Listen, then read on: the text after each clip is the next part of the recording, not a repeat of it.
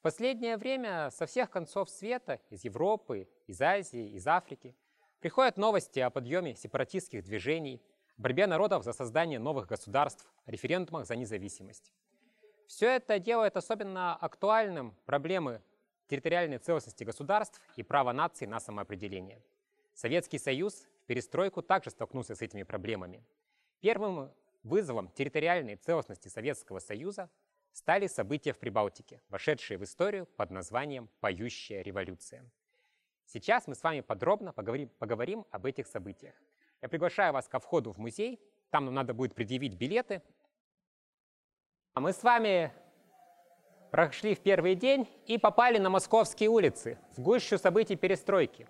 К этому времени для большинства советских людей три прибалтийские республики – Латвия, Литва и Эстония – выглядели почти одинаковыми – но исторические судьбы этих республик были различны. Долгие столетия Литва гораздо больше тяготела к Польше, а Латвия Эстония – Германии и скандинавским странам. Окончательно в один регион они объединились только в середине 20 века. После того, как в 1939 году в соответствии с секретными протоколами к Советско-германским соглашениям они попали в сферу влияния Советского Союза, а затем в 1940 году вошли в состав СССР. В годы Великой Отечественной войны в Прибалтике получил большое распространение коллаборационизм. Позднее, в послевоенные годы, там шло активное партизанское движение, направленное против советской власти. Но к середине 1950-х годов партизанское движение было подавлено. В послевоенные годы в эти страны, в эти республики переселилось довольно много выходцев из других союзных республик, в первую очередь из РСФСР. В Латвии и Эстонии – доля выходцев из других республик составила примерно 40% населения. Казалось, что вопрос о месте Прибалтики в составе Советского Союза полностью закрыт. Но все изменилось в эпоху перестройки, вскрывшей многие застарелые проблемы советского общества. 23 августа 1987 года, в очередную годовщину подписания пакта Молотова-Риббентропа, по которому Прибалтика попала в советскую сферу влияния, Вильнюсе, Риге и Таллине прошли массовые антисоветские акции. Эти выступления были далеко не единственными проявлениями протеста в Прибалтике в то время. В то время жители республик вели активную борьбу против строительства новых промышленных предприятий в крае за сохранение его природной среды. Особенно большое влияние имела борьба против разработки новых фосфоритных месторождений на востоке Эстонии. Дело в том, что в Эстонии находился один из важнейших интеллектуальных центров Советского Союза – Тартусский университет. Тартусские ученые поддержали эти протесты, и экономисты университета разработали концепцию экономического суверенитета Эстонии, по которой вся экономика республики должна была подчиняться местным властям, а с остальными союзными республиками должны были быть установлены рыночные отношения – эта концепция по-эстонски обозначалась аббревиатурой «имя». Это название имело двойной смысл. Помимо сокращения э, экономический суверенитет Эстонии, это и означало «чудо». Имя, э, имя так звучит в переводе с эстонского. Говоря об этой концепции, надо отметить, что по Конституции Советского Союза все союзные республики были суверенными государствами. Другое дело, что на практике и республиканская экономика, и управление республиками полностью контролировались центральной властью. В эпоху перестройки происходили такие события, которые еще недавно было просто невозможно себе представить. Летом 1988 года в Москве проходила 19-я Всесоюзная партийная конференция. Здесь мы видим Бориса Николаевича Ельцина, выступающего на трибуне этой конференции. Но также на конференции выступали и представители Эстонии. И эстонская делегация на 19-й конференции выдвинула свои предложения – Теперь эстонское руководство требовало уже не только экономического, но и политического суверенитета республики. Они заявляли о необходимости пересмотра Конституции СССР и заключения нового союзного договора. Предложения эстонской делегации на конференции не встретили возражений.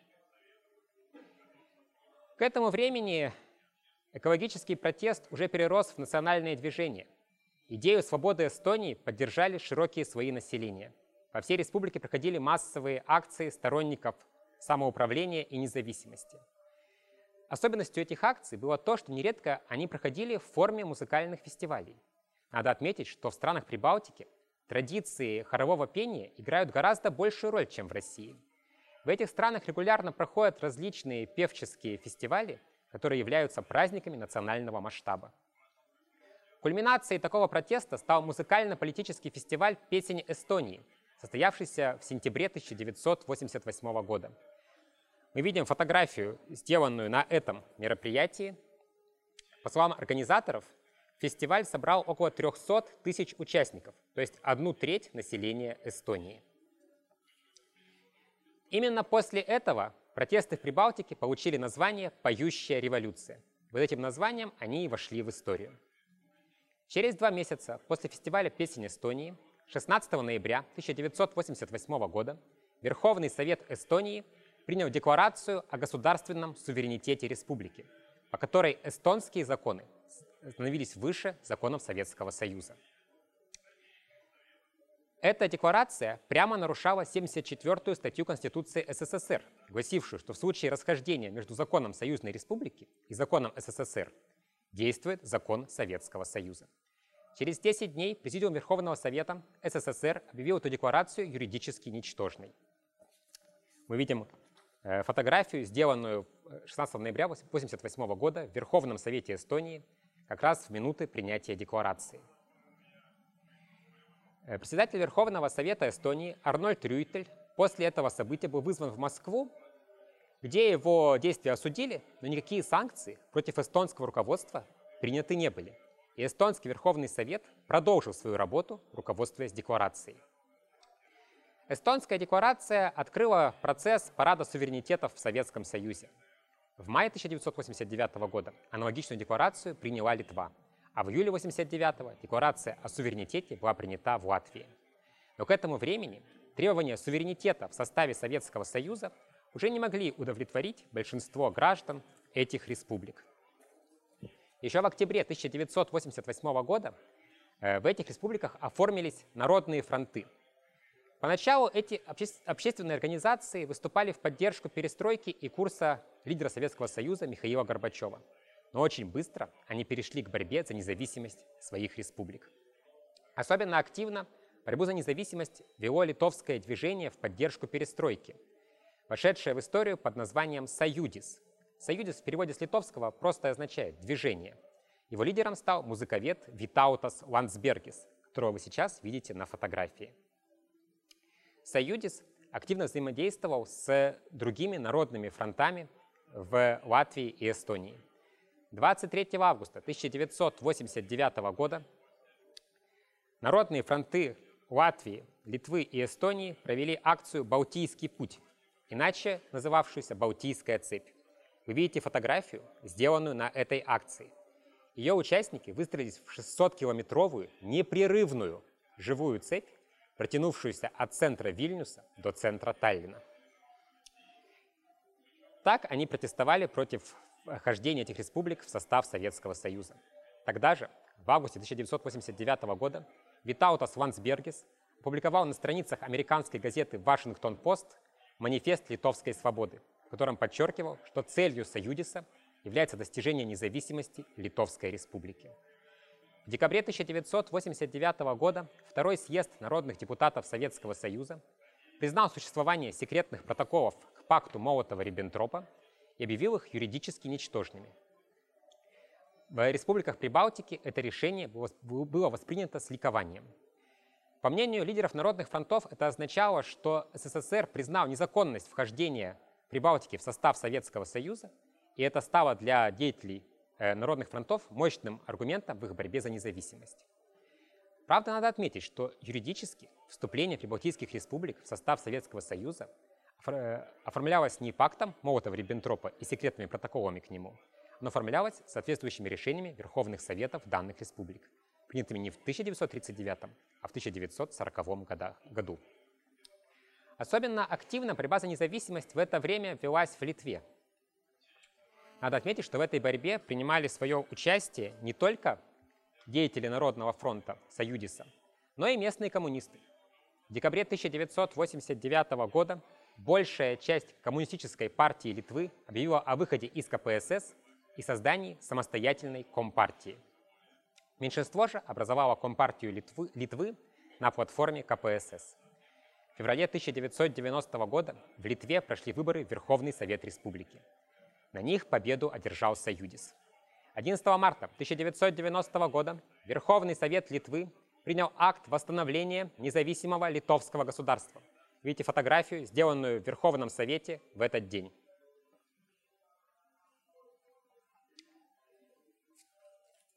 Через э, четыре дня, 15 марта 1990 года, Верховный Совет Советского Союза и Съезд народных депутатов СССР объявили о том, что литовский акт является незаконным до установления э, порядка выхода союзных республик из состава Советского Союза. Но это решение съезда, съезда народных депутатов не остановило стремление прибалтийских республик к независимости. Через три дня, 18 марта 1990 года, э, в Латвии и Эстонии прошли выборы в Верховные Советы. На них одержали победу сторонники народных фронтов. Уже 30 марта 1990 года Эстонский Верховный Совет принял постановление о, о возрождении довоенной Эстонской Республики, ликвидированной в 1940 году. А 4 мая 1990 года Верховный Совет Латвии принял Декларацию независимости республики. На первый взгляд, акты, принятые Верховными Советами Литвы, Латвии и Эстонии в 1990 году, были одинаковыми. Но на самом деле это не так. Если в Литве тогда, в 90-м, к власти пришли лидеры оппозиции, Вансберге стал первым некоммунистом, возглавившим Союзную республику, то в Латвии и Эстонии власть сохранили местные коммунисты, выступившие в поддержку национальных движений. Арнольд Рюйтель назначенный председателем Верховного Совета Эстонии еще при Андропове, сохранил свой пост и после выборов 1990 года. А новым председателем Верховного Совета Латвии стал коммунистический функционер Анатолий Горбунов, также выступивший в поддержку независимости республики. Вы видите Анатолия Горбунова на этой фотографии. Возможно, именно с этим э, было связано то, что руководство Латвии и Эстонии начало проводить более осторожную политику, чем руководство Литвы. Эстонские и латвийские лидеры также объявили о независимости, но они стали говорить о немедленной независимости. Они заявили о том, что начинается переходный период, по итогам которого будет достигнута независимость Латвии и Эстонии, которая станет результатом переговоров с союзным руководством. Кроме того, было еще одно расхождение между Латвийской декларацией и остальными актами – Дело в том, что в то время вопрос выхода э, союзных республик из состава СССР представлял собой юридическую коллизию. Советская Конституция провозглашала за союзными республиками право выхода из состава СССР. Но механизм этого выхода проработан не был. Никому и в голову не могло прийти, что какая-то республика захочет покинуть первое в мире государство рабочих и крестьян. И поэтому оставался вопрос, Какие именно акты можно считать законными основаниями для выхода Союзной Республики из состава СССР? Поэтому статус литовского и эстонского актов о независимости был неоднозначен.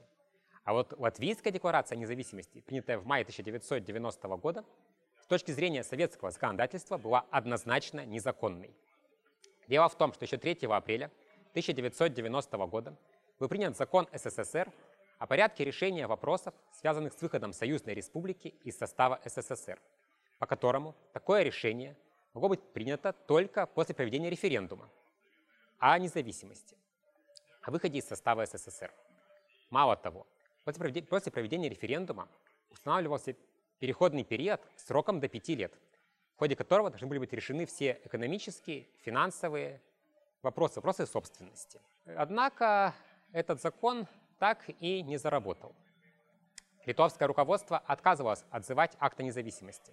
Тогда, 18 апреля 1990 года, СССР начал экономическую блокаду Литвы. Прекратились поставки в республику продовольствия и нефтепродуктов. Блокада наносила большой ущерб литовской экономике. По данным статистики, она потеряла за время блокады 11% своего ВВП. Стремясь найти выход из кризиса, литовское правительство даже приняло решение о начале добычи нефти в Литве, которая раньше считалась нерентабельной. Тем не менее, от блокады страдал и СССР.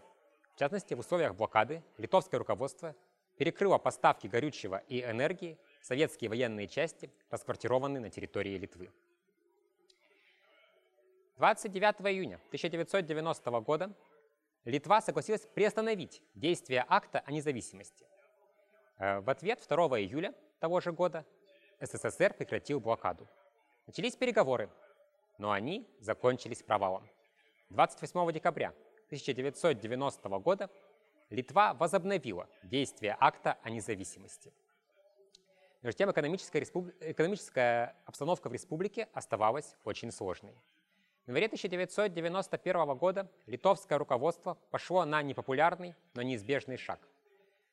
Оно объявило о поднятии цен на основные товары в три раза. Для советских людей такое решение, конечно, было шоковым. В СССР цены не повышались около 30 лет.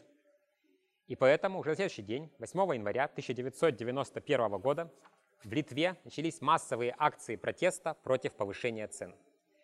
Прокоммунистическая организация «Единство», выступавшая за сохранение Литвы в составе Советского Союза, впервые получила массовую поддержку.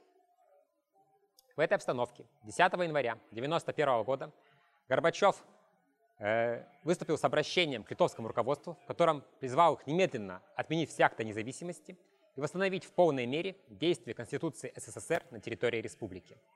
На следующий день в Литву были переброшены дополнительные части советской армии. В этой обстановке литовское руководство призвало граждан выйти на улицу и защитить независимость Литвы. Тысячи литовцев вышли на площади Вильнюса перед зданием Верховного Совета и телецентром. В ночь на 13 января 1991 года советские э, войска предприняли штурм телецентра. В ходе этих событий погибло 13 защитников телецентра и один боец спецназа «Альфа».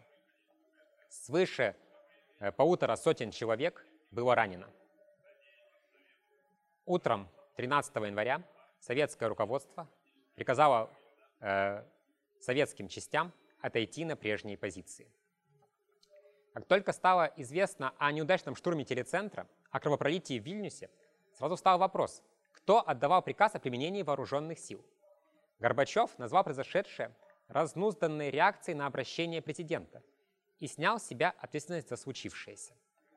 А министр внутренних дел заявил, что решение о применении сил принимало командование э, Вильнюсского гарнизона по просьбе Комитета национального спасения.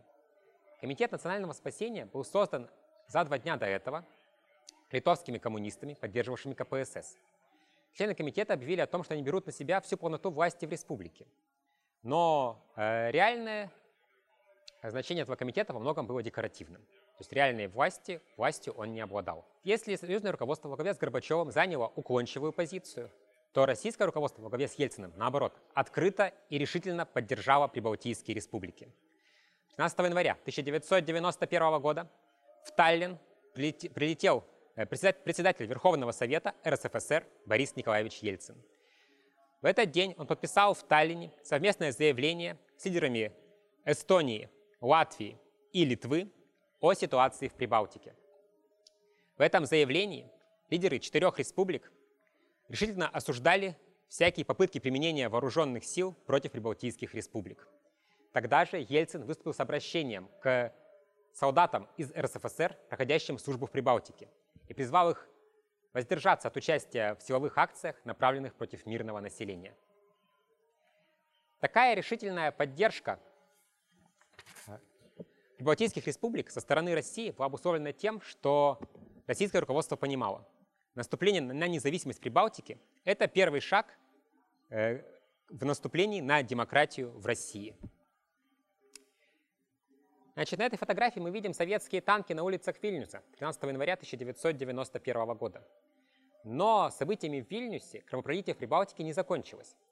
После того, как стало известно о произошедшем в литовской столице, в Риге, в столице Латвии, началось возведение баррикад. Вот мы видим баррикады в Риге у памятника Ленину. Значит, ситуация в городе накалялась. При этом э, силовые структуры разделились. Если латвийская милиция выступала на стороне сторонников независимости, то рижский ОМОН выступал на, сохранении союз... на стороне союзного центра за сохранение Латвии в составе Советского Союза. 20 января 1991 года Рижский ОМОН попал под обстрел со стороны латвийской милиции. После этого ОМОНовцы захватили здание Министерства внутренних дел Латвии. В завязавшейся перестрелке погибло пять случайных прохожих, в том числе операторы съемочной группы известного режиссера-документалиста Юриса Подниекса. Кадры их гибели вошли в документальный фильм «Крестный путь», посвященный борьбе Прибалтики за независимость. В тот же день, 20 января 1991 года, в Москве на Манежной площади состоялся колоссальный митинг. Сотни тысяч людей вышли на площадь с требованием прекратить насилие в отношении Литвы и дать Литве обрести свободу. Вообще такое поведение советских граждан кажется совершенно неудивительным.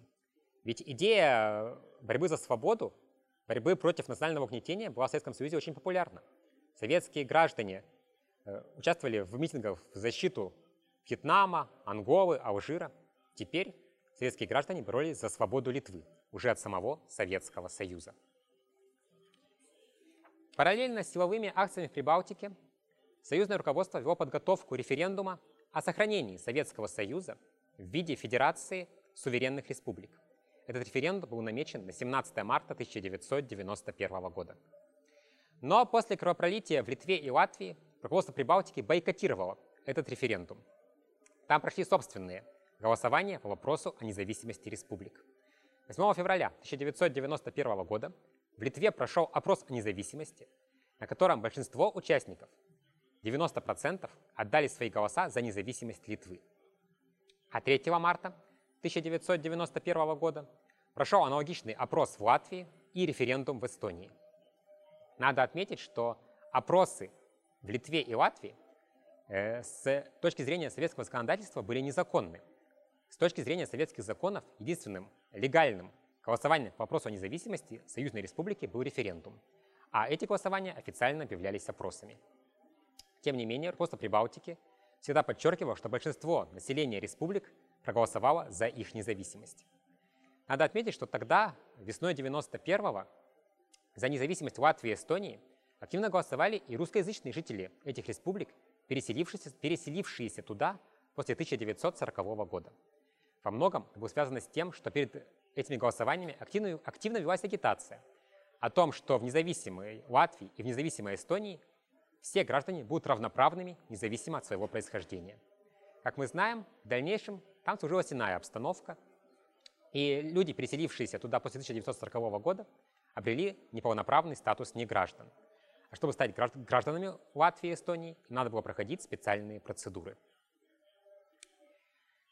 Для Литвы январские события стали точкой невозврата.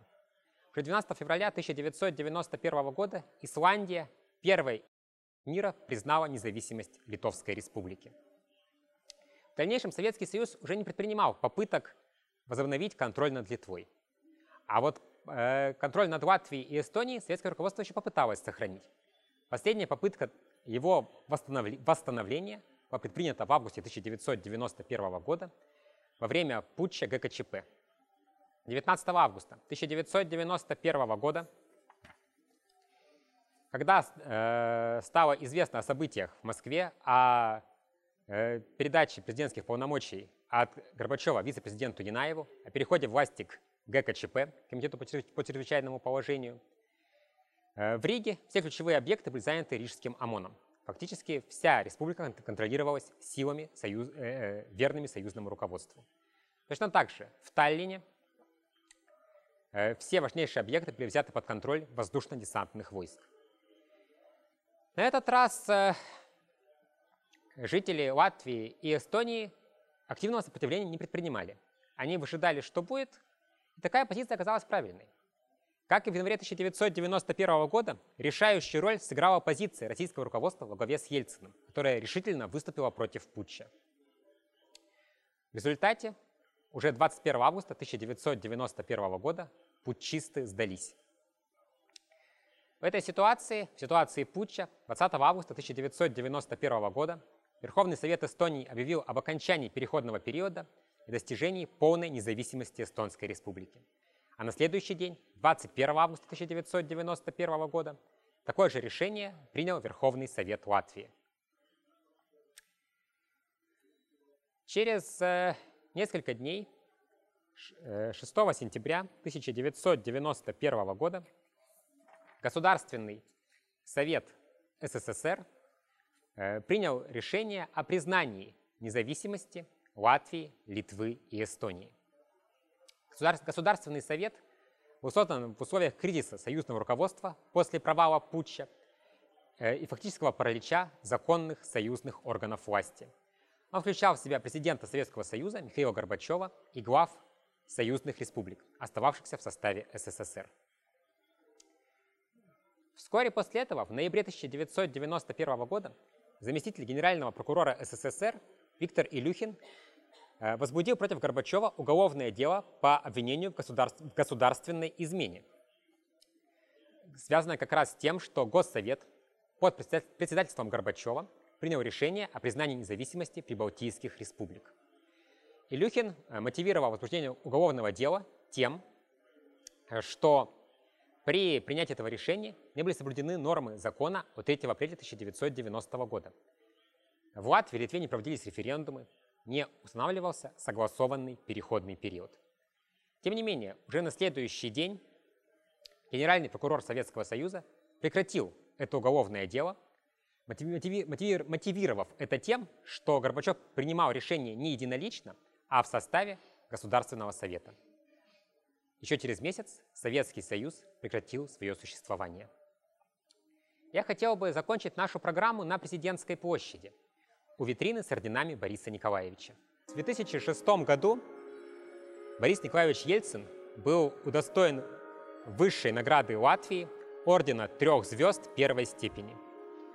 Так латвийское руководство отблагодарило Бориса Николаевича за его поддержку э, борьбы Латвии за независимость. А в 2011 году, 20-й годовщине э, январских событий в Вильнюсе, Борис Николаевич Ельцин был посмертно удостоен э, высшей награды Литвы Большого Креста Ордена Креста Витиса.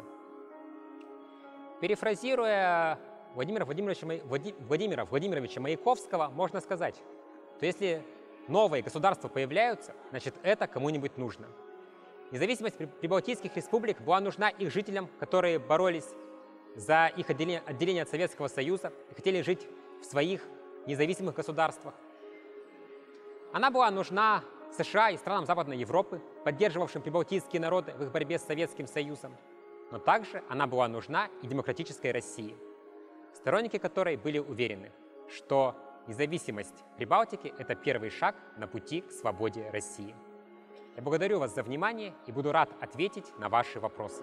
Скажите, пожалуйста, а вот э, так и не подписали новый союзный договор. Мог ли он изменить ситуацию во взаимоотношениях России и Прибалтийских республик? То есть вот тот самый сорванный в 1991 году договор.